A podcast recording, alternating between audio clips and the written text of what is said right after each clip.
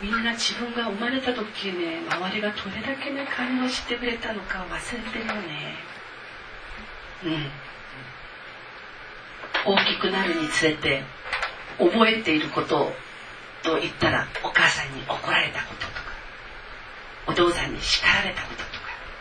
そういうのはねくっきりと覚えちゃってでもね夜なべをしながら自分のそばにぴったりとくっついてそれで氷枕をしてあげたり触ってあげた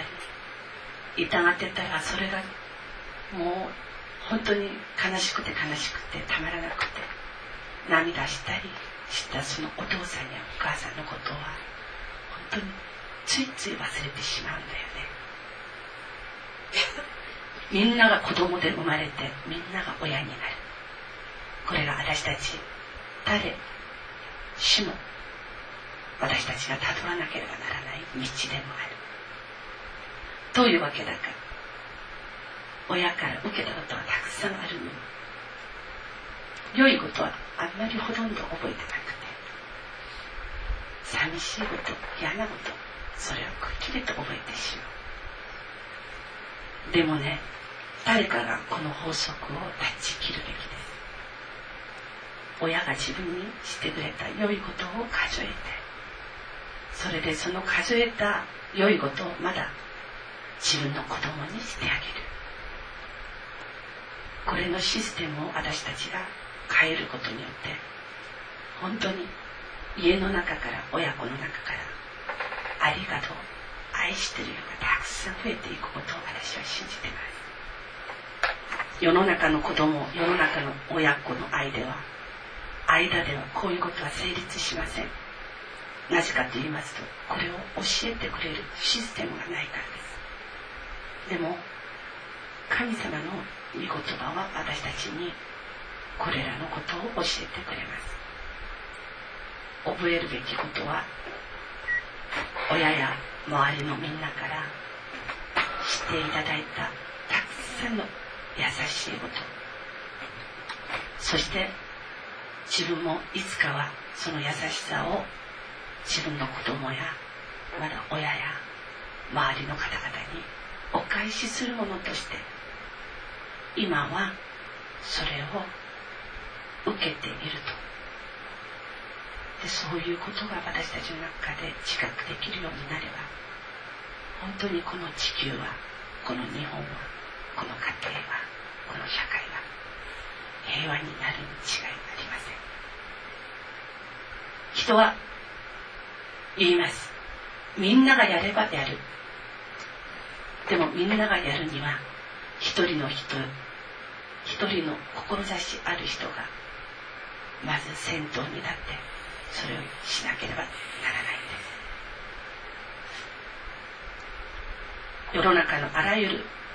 良きことは誰か一人から始まりそれが広まっていきました。誰かがやってくれる時に自分がそれに加わるということではなくパイオニアとして自分がそれをやる人として自分がもしかしたら選ばれているかもしれないと思うようになればこれまだとっても素敵なことだと思います。家庭とあるとも冷え切った家庭もありすさんだ家庭もあり楽しい家庭もあります。でもその中にいる人はみんな人間っていう同じ言葉で形作られています。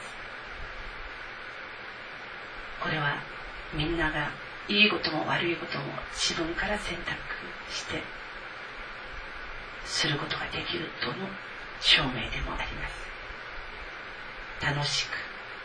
尊敬されて尊敬して敬って愛されて生きるかじゃないかは自分の選択によることです。誰かがやってくれるということではなく自分がまずパイオニアになって自分の家から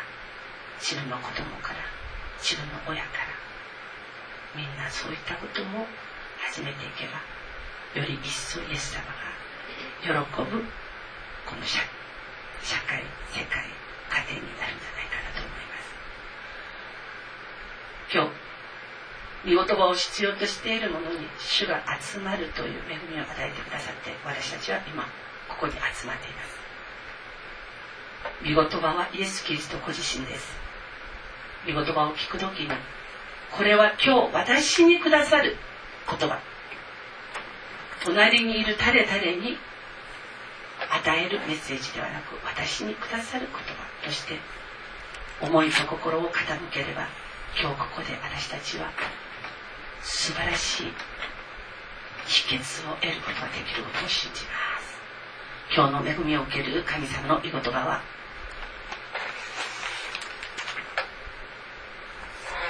ヨシアの三章。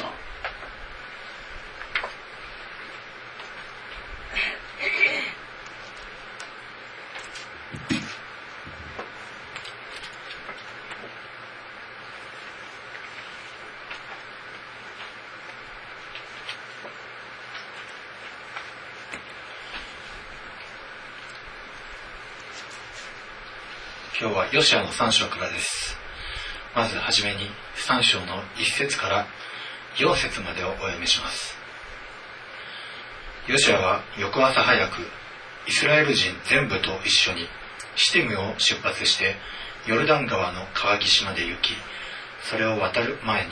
そこに泊まった。3日経ってから司たちは宿営の中を巡り民に命じていった。あなた方はあなた方の神主の契約の箱を見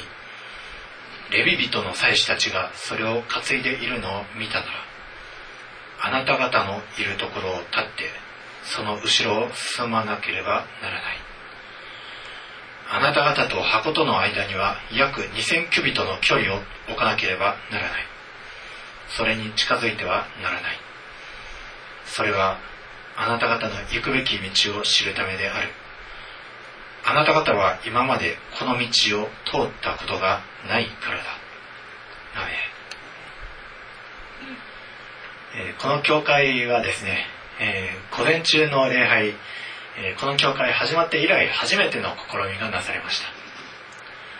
えすなわち第1部礼拝と第2部礼拝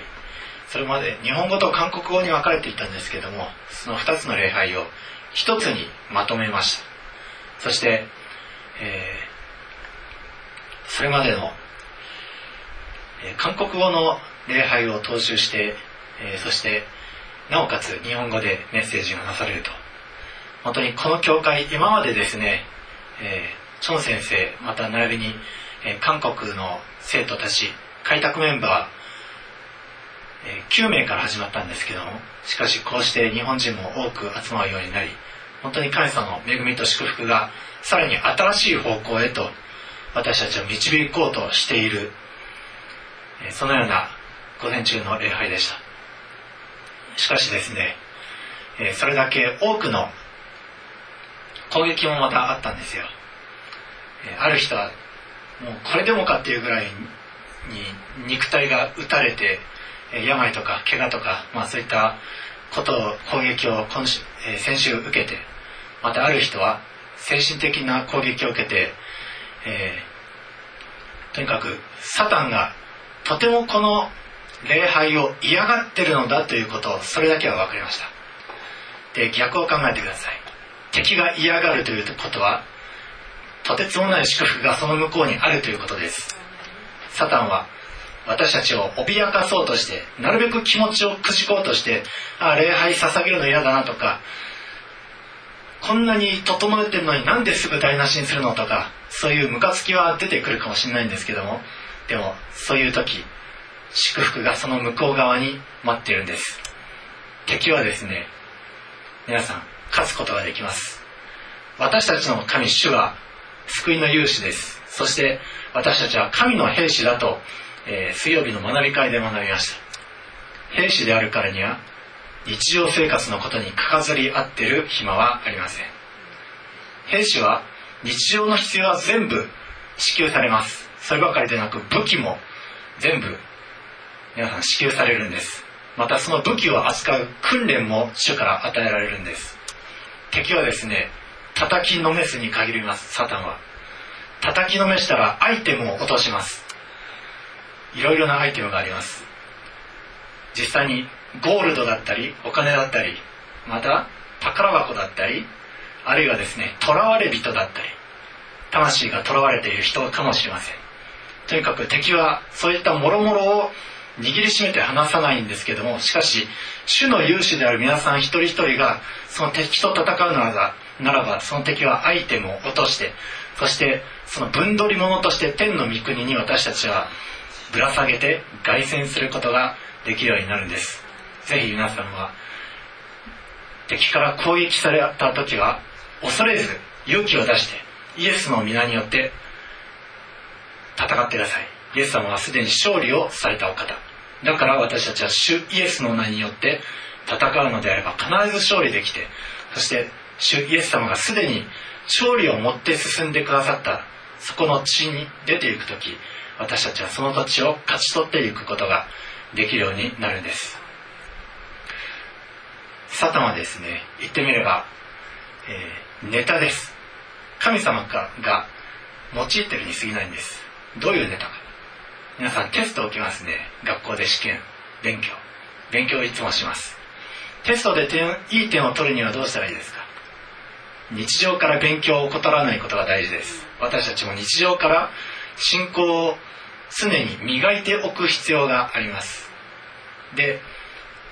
いざそのテスト用紙が来た時皆さん今週1週間ですねある人はとても、えー、試練にあったかもしれません。でもそれ昇格試験が来たと思えば別にそんなムカつきでも何でもなくなるんです。あ今この昇級試験が来たからにはこれ頑張ればさらに神様は良い地方を与えてくださるなって思えばいいんです。サタンは言ってみればテスト用紙みたいなものです。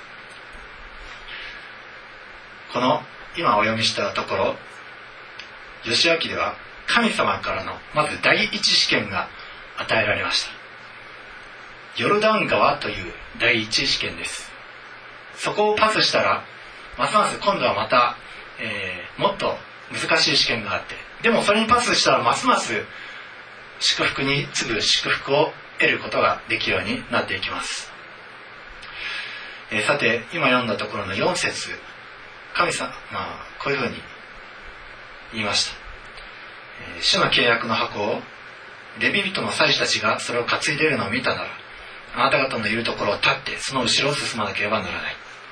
あなた方と箱との間には2000キュビトの距離を置き近づいてはならない。そしてそれはあなた方の行くべき道を知るためである。あなた方は今までこの道を通ったことがないからだ。私たちがまだ通って通ったことのない道を進んでいく時それは冒険です。行く先に何があるか分かりません。いろいろ恐れたりするかもしれません。一歩一歩進んでいくその一歩が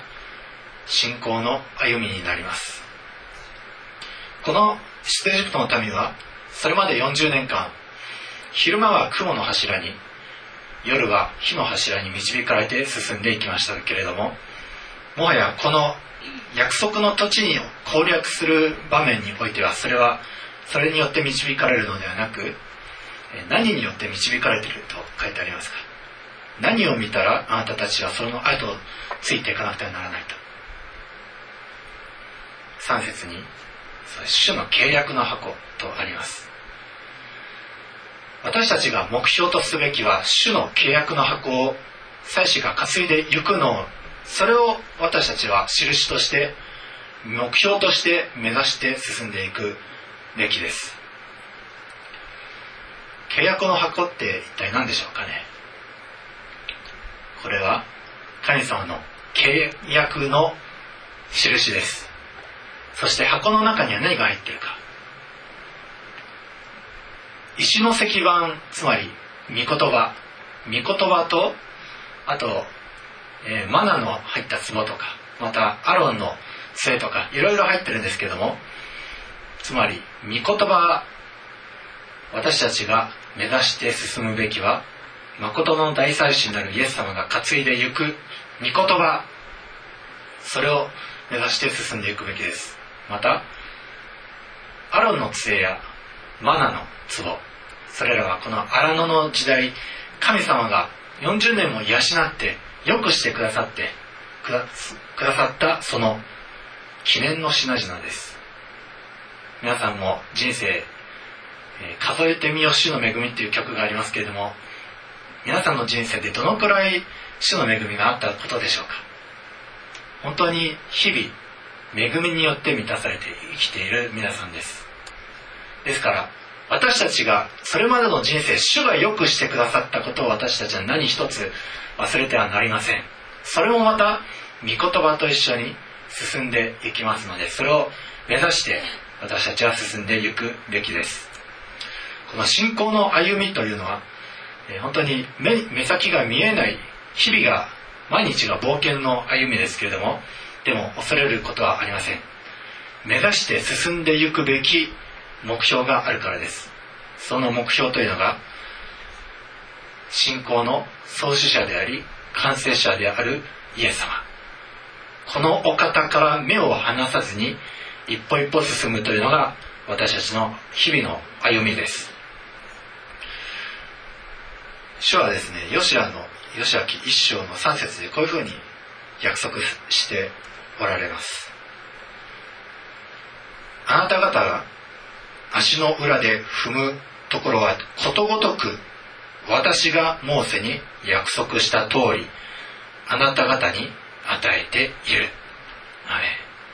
足の裏で踏むところはことごとくモーセに約束された通り私たちに与えられているんです。だからなぜなら主がすでに先立って言ってくださり戦って勝ちを得てくださったから。だから私たちはそのイエス様の後をついてどこででも恐れず大しく強く足を踏んでいけばその土地は私たちのものとされていくようになってるんです。でまず第一試験手始めに私たちが足の裏で踏むべきはヨルダン川です。目の前に横たわっています。しかもその時期がですね、えー水がなみなみと叩いている時期、えー杉越祭の直前の3月から4月のあのヘルモン山という山の雪解け水がいっぱい溶けて流れて年で最も水の水量が多い時期でした。この時期は。なんでよりによってそんな時期なんでしょうね。水が冷たくて流れも速くしかも川幅が一番広い。私たちは思います。人間的な経験ではそんな春春の雪解け水の川に飛び込んだらすぐに凍えて体が動かなくなって溺れ死んでしまう。そういうふうに思います。でも神様は行きなさいと。足を足の裏でまずヨルダン川を踏んでそれで越えていきなさいと言うんです、ね、橋が渡されるわけでもなくまたモーセの時のようにあらかじめ川が真っ二つに分かれてから分かれたのを見てから私たちが進むというものではない。すでに川がいつも通り流れているその時期に足に足を踏み入れていかなくてはならない。ここに信仰が試されます。これが信仰の試験の第一です。私たちはこの教会はあるいは皆さんの中でもいるかもしれません。とても大きな転換を迎えてこれから新しいところに足を踏み入れていかなくてはならない時期誰しもあります。改めて聞くんですけどもそのような時なんで皆さんあえて危険を冒してまでその危険な川の向こうに足を踏み入れていかなくてはならないんでしょうか。本当にその向こうには祝福が待ってるんでしょうか。本当に今この場所にとどまっていなくていいんでしょうか。この、えーイスラエルの民がヨルダン川の渡る前こちら側にいた時そこそこ良い土地がすでに、えー勝ち取っています。そこそこの良い土地があるのになぜ危険を冒してまで向こう岸に渡ら渡っていかなくてはならないんでしょうか。神の民はですね神様から示しをいただいたのであれば行くべきなんです。私たちにはその神様から示しが与えられた時2つしか取るべき方法はありません。神様の言う通りするかそれとも自分の赴くままにするか。そのどちらか。つまり祝福と呪いです。自分の思うままを取った場合は呪いが待っています。でも神様の示された通りにするのであれば皆さん祝福を受けることができます。この荒野での40年前の人たちは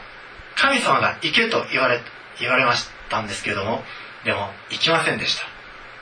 彼らは結局40年も荒野をさまよった挙句屍を野にさらしていきました。皆さんね信じきれずに右往左往しているクリスチャンほど惨めな存在はないですよ。手を伸ばせばもう祝福は手にすぐ届くところにあるのにでもそれを手を伸ばさない。伸ばさないで40年右往左往してはなりません。イエス様はすでに先だ。皆さんの先に立って進んでいき勝利を得させてくださったんですから私たちはその勝利を信じて手を伸ばせばもうそれ掴み取れるところにあるんです。美味しいごちそうが目の前の皿にもうね持ってあって配膳してくれてしかも全て整ってるのにそれに手をつけない人がいるでしょうか。それに手をつけ伸ばさないのが不信仰なクリスチャン。荒野で40年さまよう者たちです。私たちは主が与えてくださったその勝利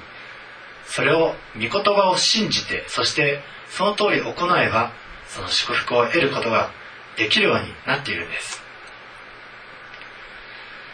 しかし、えー、目の前のごちそうを手に取るのと違って私たちはその目の前にあるのがもしヨルダン川だったらやっぱり躊躇するものです。ここでですね祭司たちに命じられたのはその目の前に川が流れているのがせき止められたら行きなさいではなかったんです。流れているまんま足を川に踏み入れてそのまま進んでいけです、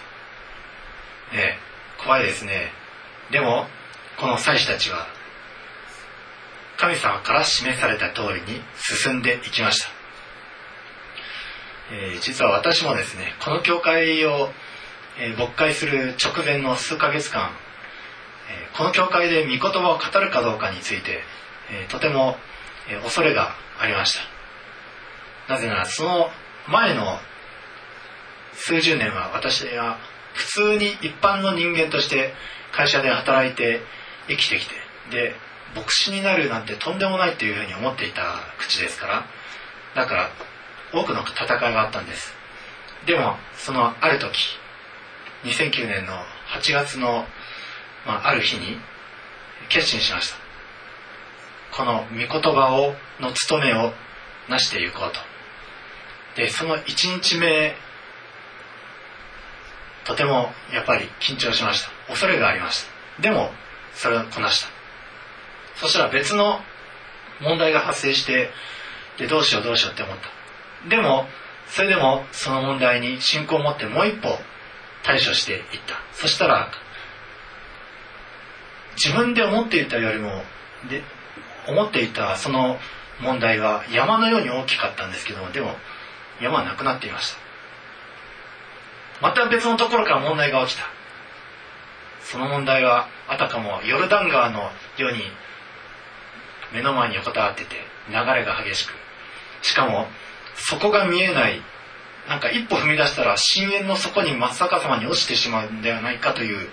恐怖もありました。でも私は必ず守られるというその御言葉を信じて一歩踏み出したら深淵だと思ってたところは乾いた土だったんです。しっかりとした安全な。そのようにして一歩一歩進んでいってそして進んでいけば進んでいくほど多くの恵みがついてきて祝福されていました。あれから、えー、まあ2年ぐらい経つんですかね。私はこうして相変わらず守られて御言葉も途絶えることなくまた日常の生活も不足することなく、まあ、不足しかかっている時期がかつてあったんですけどそれも満たされまたその不足しかかってる時期が来てるんですけどでもまだなんか余裕があります。主が用意してくださるから。主は先立って進んでくださり私たちに全ての必要な日常のものとまた必要な武器と備えてくださるから。主は真実なお方です。信仰を持ってそうやって一歩一歩進んでいくのならば私たちは全ての必要は満たされ祝福を得ることができるんです私たちはですねそのまだ見ぬ土地に一歩一歩進んでいく際いろいろな打算や計算をします。あこれはこうこうするのがいいだろうとかあこここういうふうになっていくのが目に見えてる。じゃああらかじめこれで先手を打っていこうとか。でもそうした計算打算はいずれ尽きていくことがあります。信仰というのは私たちの頑張りではないんです。頑張って何かをするんではないんです。このヨルダン川を渡ったイスラエルの民は何をしたか。いっぱい土砂をかき集めてきて川に投げ込んでダムを作った。そうやって渡ったわけではないんです。私たちは頑張ることではない。からし種ほどの信仰があればこの山に海に向かって入れって言えば山は海に向かって入るんですとイエス様はおっしゃいました。からし種ほどの信仰を握りしめて怖くてもいいんです。一歩踏み出すんです。そうしたら主が必ずそこの行く先の道を支えてそしてしっかりと導いてくださるんです。信仰を持って歩むだけ。そうしたらあとは主が川を真っ二つに割ってくださるしまた山も海へ移してくださるんです。私たちは山を人生の山を目にした時主よこの山を乗り越える力を私に与えてくださいってそれまでの自分の経験山は越えるもんだとよじ登るもんだという経験があるかもしれない。でも神様のやり方はもっとすごい。山そのものを海に移してしまって山そのものをなくしてしまうのが神様のやり方であり信仰の力です。皆さんの人生に山はあるでしょうか？川が横たわってるでしょうか？もし御言葉の確信があるのでしたらどうか信仰を持って一歩進んでみてください。このヨルダン川という川越えれば約束の土地があります。その約束の土地は何十年前自分の親の世代たちが入ることができなかった土地土地です。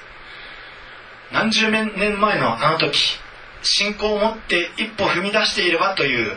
後悔をその後何十年も舐め尽くして後悔し尽くしてきました。このヨルダン川というのはその信仰のリベンジのチャンスです。神様は再び与えてくださったんです。何十年前かは自分たちの不信仰のゆえにその地に踏み出すことができなかったかもしれない。でもこのヨシアの時代というのは信仰によって進む時代です。信仰によって進めば一歩進んでいけばその何十年前できなかったことをそのリベンジをするチャンスが与えられているんです。このヨシアの世代たちはそのリベンジを果たしました。主が導いてくださる道。それは皆さんの今まで通ったことのない道かもしれません。見えない道かもしれないんですけども。でも誠の大祭司が担ぐ契約の箱すなわちイエス様の御言葉を目を離さずに追ってゆくならば皆さんはその約束の地に入ることができるんです。この、えー、祭司たちとまた民との間には約2000キュビト、えー、1キュビトがこの肘から指先の間45センチですので、えー、2000キュビトは90 900メートルですね。900メートルの距離開けなければなりませんでした。私たちは御言葉を超えて進んではならないんです。イエス様がこそが先立って進め進まれるお方であって私たちがイエス様を追い越して自分の好きな方に行こうじゃないんです。イエス様後ついてきてねじゃないんです。それをしたら皆様また荒野の方に戻ってしまいます。私たちはイエス様の後ろをついてその聖なる御言葉を敬いつつその2000キビットという距離がその敬うという距離です。私たちはそのイエス様を御言葉を後をついてそして行くべきです。また2000キュビトという距離があればですねもし民がそのまま川に入っていって行けって言われたら民は恐れてしまうでしょう。でもそこを祭司がまず最初に足を踏み入れて川を割ってそして先んじて行ってくださるんです。祭司が行った後の道は乾いています。祭司が前進む道はまだ川で塞がれています。でも祭司は一歩一歩その川を割って進んでくださる。皆さんはその後を続けばいいんです。だからこの2000キュビットという距離は憐れみでもあるんです。不信仰な私たちの弱さを補う距離です。今この時代御言葉は皆さんの心の内に記されています。御言葉は皆さんすぐ近く皆さん手元にあります。どうかこの御言葉を握りしめてそして今までの通ったことのない道でも祝福が約束されている土地それをほんのわずかな信仰でいいんです。からし種ほどの信仰を握りしめつつイエス様の背中を見て皆様イエス様の後を追って行こうではありませんか。その向こうには多くの祝福のが待ち受けております。どうか信仰の勇士として多くの分取り物を得て多くの土地を獲得していく皆さんでありますように。イエス様の名前によって祝福します。アメン。愛するイエス様。あなたが先立って進んでくださる恵みを感謝いたします。私たちにたとえ川が流れているところに足を踏み出せというそのような信仰がないとしてもでもイエス様が先立って進んでくださり川を割ってくださることを感謝いたします。私たちはただ信仰の創始者であり完成者であるイエスから目を離さずに御言葉を目指しまたあなたのなしてくださった数々の恵みの記念の品々を眺めつつこの新しい土地へと進んでいくことができますように今週いや先週いろいろな攻撃邪魔ありましたでもその向こう側に祝福が待ってるからこそわざわざこういう邪魔が来たものと私たちは見ております私たちはひるんで後退する者たちではなく進んで勝利を勝ち取っていく者たちです。この天聖教会にはひるむ者は一人もないことをイエス様の名前によって宣言します。どうか祝福をますます勝ち取っていくことができますように。またこれを聞く全ての者たちがイエス・キリストを信じて信仰の一歩を踏み出していくことができますように。何十年も前信仰がなかったがゆえに恐れて尻込みしたその得られなかった約束の土地を今信仰を持って一歩踏み出させてください。そしてあの祝福の産地を私たちのものとさせてください。主が先んじて勝利をしてくださったから私たちにはそれができます。主よあなたが指揮者となって私たちの先を進んでください。私たちはあなたに従います。今日のこの御言葉を感謝して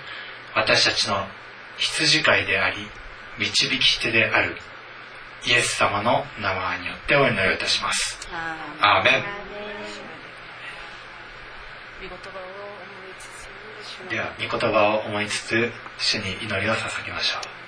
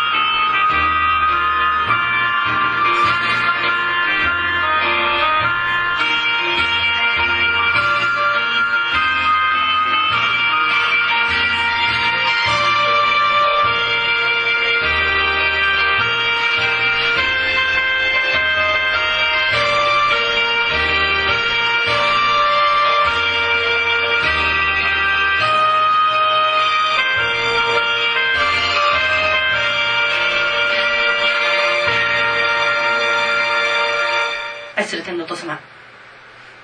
あなたの約束には二つの掟があってしなさいと知ってはならないがあります。今日の御言葉を見ても主よ彼らはヨルダン川を自分たちの力で渡ろうとせずに渡らずにそこにとどまっている様が見えました。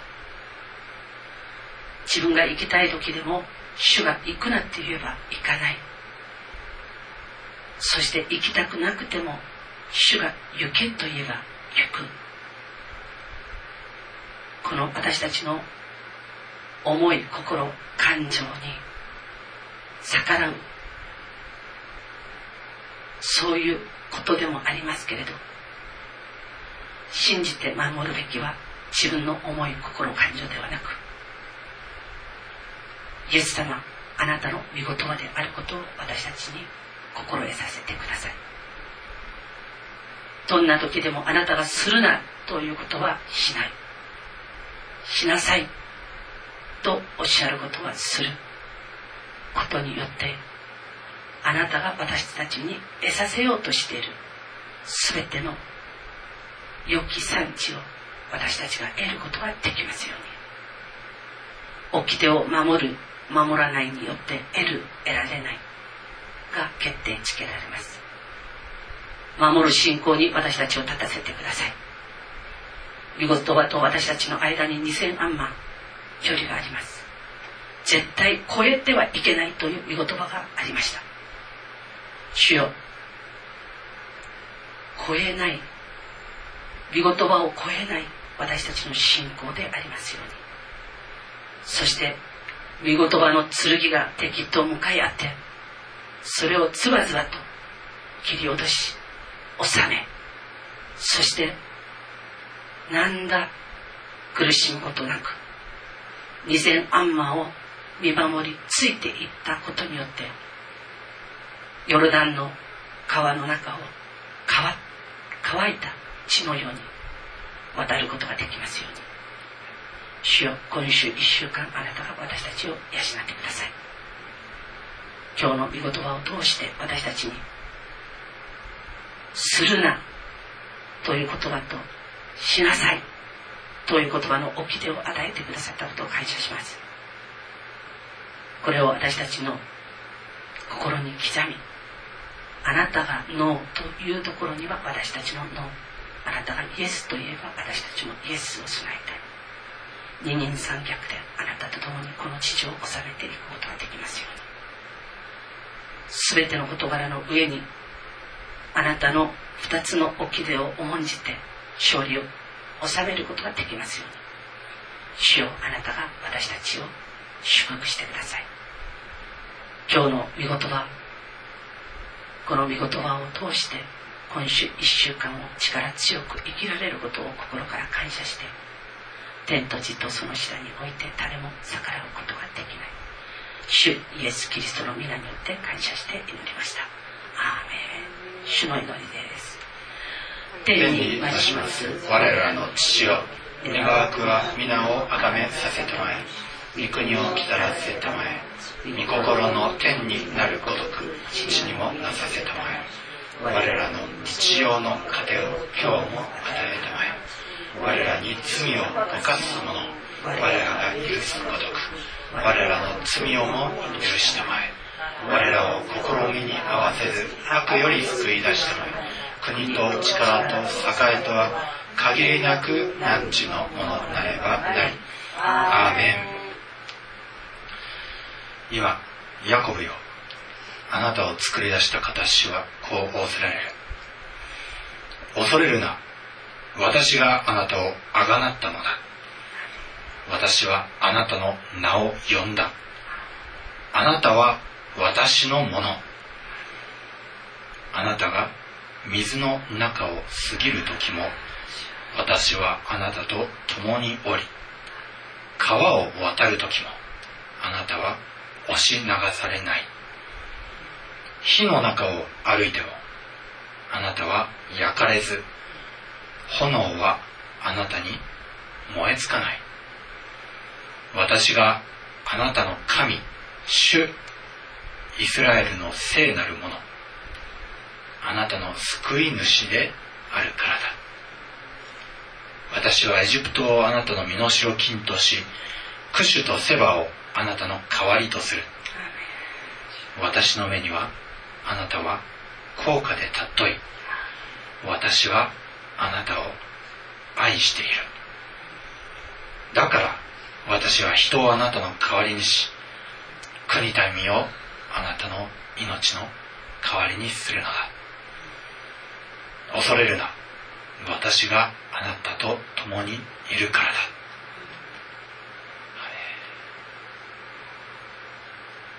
インマヌエルなる。いつも共におられる。私たちの主が導き手となり指揮者となり救いの勇士となって私たちの行く道をあなたが川を開き敵を蹴散らしそして私たちがその後に続く勝利の民であることを感謝いたします。私たちはただあなたに従ってついていく者たちであることを今ここに告白いたします。あなたの御言葉を慕っていくすべての生徒たちの上に主イエス・キリストの御恵み父なる神の愛精霊の親しき交わりが